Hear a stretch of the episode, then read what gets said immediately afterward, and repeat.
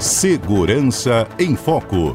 Uma parceria da CBN Vitória com a Polícia Federal.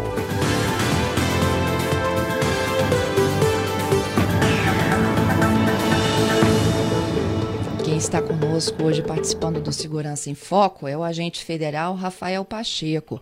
São inúmeras né, as informações que a gente divulga ao longo das semanas falando sobre a apreensão de drogas. Né? Ontem, inclusive, né, teve um ato de, de recolhimento e apreensão de drogas, só para vocês terem uma ideia aqui, olha, mais de 3 toneladas de drogas apreendidas no Espírito Santo, incineradas ontem, numa, numa, numa ação que aconteceu é, em Cariacica. A quantidade exata, que segundo minha equipe, 3,5 toneladas de entorpecentes, cocaína, maconha, crack, rachixe.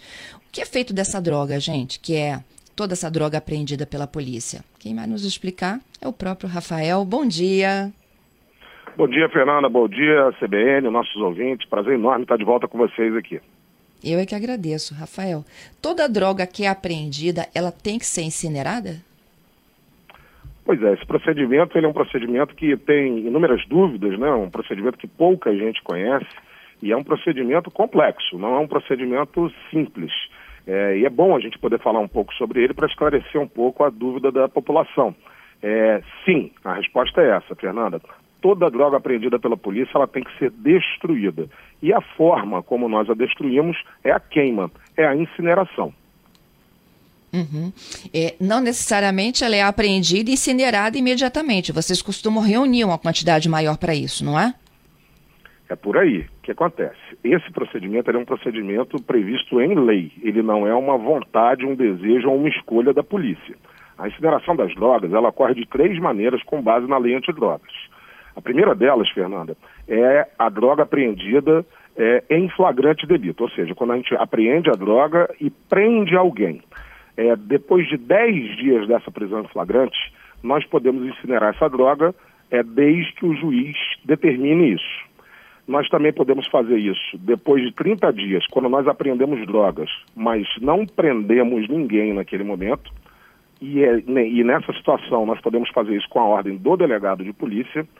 E a terceira situação é a destruição das contraprovas. O que é a contraprova? É aquela pequena parte da droga apreendida quando da prisão em flagrante que nós temos que guardar durante todo o processo criminal. É aquela parte da droga que vai ficar conosco para que a defesa daquela pessoa que foi presa possa fazer os seus questionamentos. Então nós temos aí três situações. Prisão em flagrante, podemos incinerar a droga depois de 10 dias com autorização do juiz. 30 dias quando não há prisão em flagrante dessas pessoas e a destruição da contraprova ao fim do processo criminal. É porque é diferente, né, Rafael, de quando há apreensão de, de bens, enfim, né, de pessoas, como por exemplo, apreende um carro, apreende um notebook. Ao fim do processo lá, se a pessoa de fato for inocente, isso tudo volta para ela, não é? Agora, droga é lista de qualquer situação.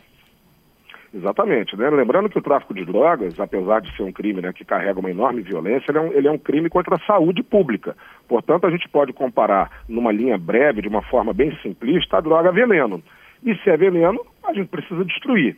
Outra situação que impõe essa questão da, da, da incineração, Fernanda, é que, infelizmente, nós apreendemos muitas drogas.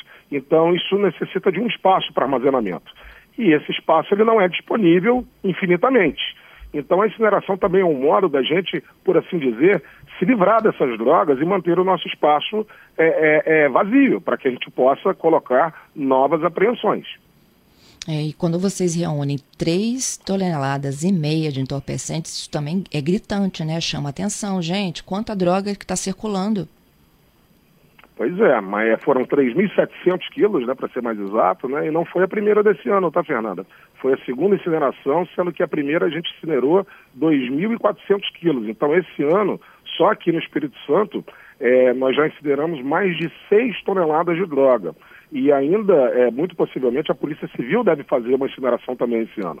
Então, o volume de droga apreendido no Espírito Santo realmente está muito alto. Rafael, isso fica no Espírito Santo quando 6 mil, 6 mil quilos de drogas é para consumo do Espírito Santo ou isso tinha uma outra destinação? parte dessa droga será consumida no Espírito Santo sem dúvida nenhuma. O Espírito Santo não é diferente de outros estados do país. A, a, a situação do consumo de droga no Espírito Santo não é diferente, é, mas parte dessa droga, sem dúvida nenhuma, ela é em trânsito. Ela está passando pelo Espírito Santo para uma outra destinação final. Isso fica muito claro, por exemplo, quando a gente faz as apreensões é, nos portos capixabas. Essa droga que é apreendida nos portos, obviamente, ela não está sendo importada. Então, a direção dela é para o exterior. Então, essa droga apreendida nos portos, em especial a cocaína, ela não fica aqui no Espírito Santo. Mas boa parte dessas drogas apreendidas fica sim e vai abastecer, infelizmente, o varejo do consumo de drogas, que é o grande fomentador da violência que a gente tem pelas cidades. Uhum. Respondendo aqui a pergunta do ouvinte Giovanni, os anabolizantes, quando apreendidos, também devem ser incinerados? Também são. São todas as drogas e também os anabolizantes precisam passar antes de qualquer destruição, no caso a incineração, por um exame pericial. Por quê? Porque apesar da gente habitualmente lidar com a apreensão de drogas e saber que aquilo é uma droga, a lei impõe que um perito, que um químico no caso, no caso um farmacêutico da Polícia Federal ou da Polícia Civil, ele ateste por meio de exames que aquilo ali é um entorpecente, que aquilo é cocaína, que aquilo é maconha, que aquilo é LSD, ou que aquilo é um anabolizante proibido ou importado de maneira irregular. E após esse laudo pericial, sim, os anabolizantes também serão destruídos. Quinta-feira é dia de Segurança em Foco. Quem está conosco ao vivo é o agente da Polícia Federal, Rafael Pacheco.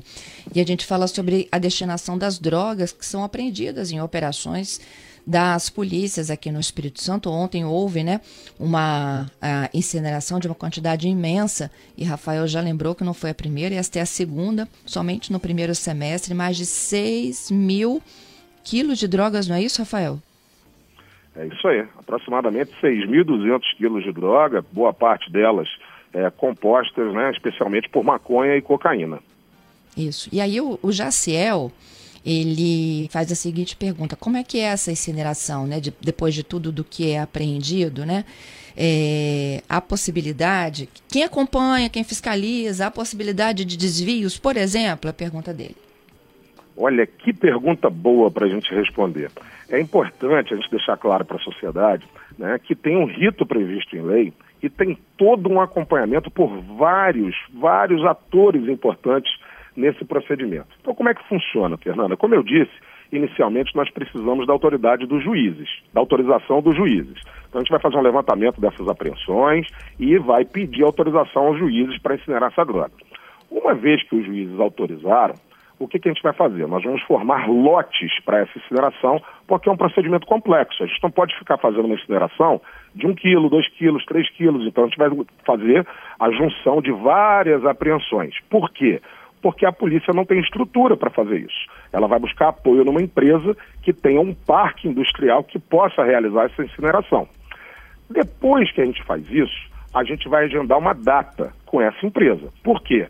Porque essa empresa não pode simplesmente parar o que ela faz cotidianamente para nos atender. E aí, depois que ela marca essa data em comum acordo entre nós e a, a, a empresa, nós vamos pedir uma licença ambiental. Por quê? Porque essas drogas contêm muitos químicos, muitos produtos tóxicos. E aí o órgão ambiental, que no caso é o IEMA, precisa ter a percepção se as emissões é, de, derivadas daquela queima estão compatíveis com aquele parque industrial. E aí, depois que o órgão ambiental diz para a gente que a gente pode fazer aquela incineração, nós vamos chamar outros dois atores importantes. Os representantes do Ministério Público Estadual e Federal e o representante da, da Anvisa, que é a Agência de Vigilância Sanitária. Então, esses atores, eles vão se juntar a nós aqui na Polícia Federal antes da gente ir para a empresa. Por quê? Porque é preciso que, especialmente, os promotores confiram aqui as drogas que estão, estão indo ser destruídas, que serão incineradas. Então o promotor vem aqui, ou os promotores vêm aqui conosco, e conferem essas drogas com a documentação, com as autorizações emitidas pelos juízes, e nós colocamos essas drogas dentro de um caminhão, ou vários caminhões, conforme for. Esses caminhões ou caminhão são lacrados na frente desses promotores, na frente do fiscal da, da vigilância sanitária. E aí, uma vez feito é, é, esse selamento, o lacre desse caminhão, essa droga sai daqui é, escoltada num forte esquema policial. Por quê, Fernanda? Porque o valor agregado dessas drogas passa da casa dos milhões. Então, isso pode, eventualmente, chamar a atenção de algum grupo criminoso. Feito isso, a gente chega lá na empresa e aí agora é a hora da execução. Né? Nós vamos tirar essa droga de dentro do caminhão, aí a própria empresa já faz isso com maquinário apropriado, porque isso vai ter que ser levado para uma caldeira, para um alto forno, e aí essa queima vai sendo acompanhada pelo delegado responsável, né, o delegado da delegacia de entorpecentes, pelos promotores que lá estão, pelos policiais que lá estão e por testemunhas que são convidadas a acompanhar esse procedimento. Lá dentro da empresa, os promotores, se quiserem, podem fazer uma nova verificação e podem também verificar o, o caminhão ou os caminhões, se toda a droga que estava ali dentro foi retirada. Terminou isso, Fernando. Esse é um procedimento que na empresa não demora muito, duas ou três horas, dependendo da capacidade da empresa. É feito um auto circunstanciado descrevendo isso tudo que eu contei para você. E aí está encerrado o procedimento legal da incineração de drogas. Será que eu consegui responder? Sim, sim. Vou fechando aqui com, com a participação do Douglas, né? Ele disse: olha, de vez em quando a gente ouve também a história de que eu tinha um caminhão lotado. É, é muita audácia, ou seja, eles estão mais ousados na tentativa de atravessar com essas drogas? É, esse tipo de, de, de carga, né, que na gíria policial chama cavalo paraguaio. Né, porque é, essas grandes cargas que o ouvinte está fazendo referência, geralmente são de maconha e 95% da maconha é, apreendida no Brasil vem do Paraguai, daí a gíria cavalo paraguaio. Como a maconha é relativamente barata em comparação a outras drogas, eles arriscam fazer transporte de grandes volumes é, de maconha.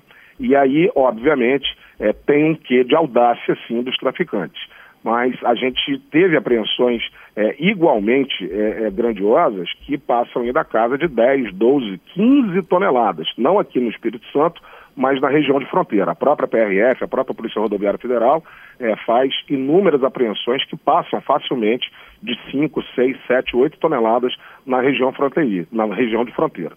Isso não, infelizmente, não é algo incomum. Obrigada, viu, Rafael, por explicar e por atender nossos ouvintes. Por nada, sempre às horas aqui. Desejo um bom dia a você, a sua equipe e a todos os nossos ouvintes.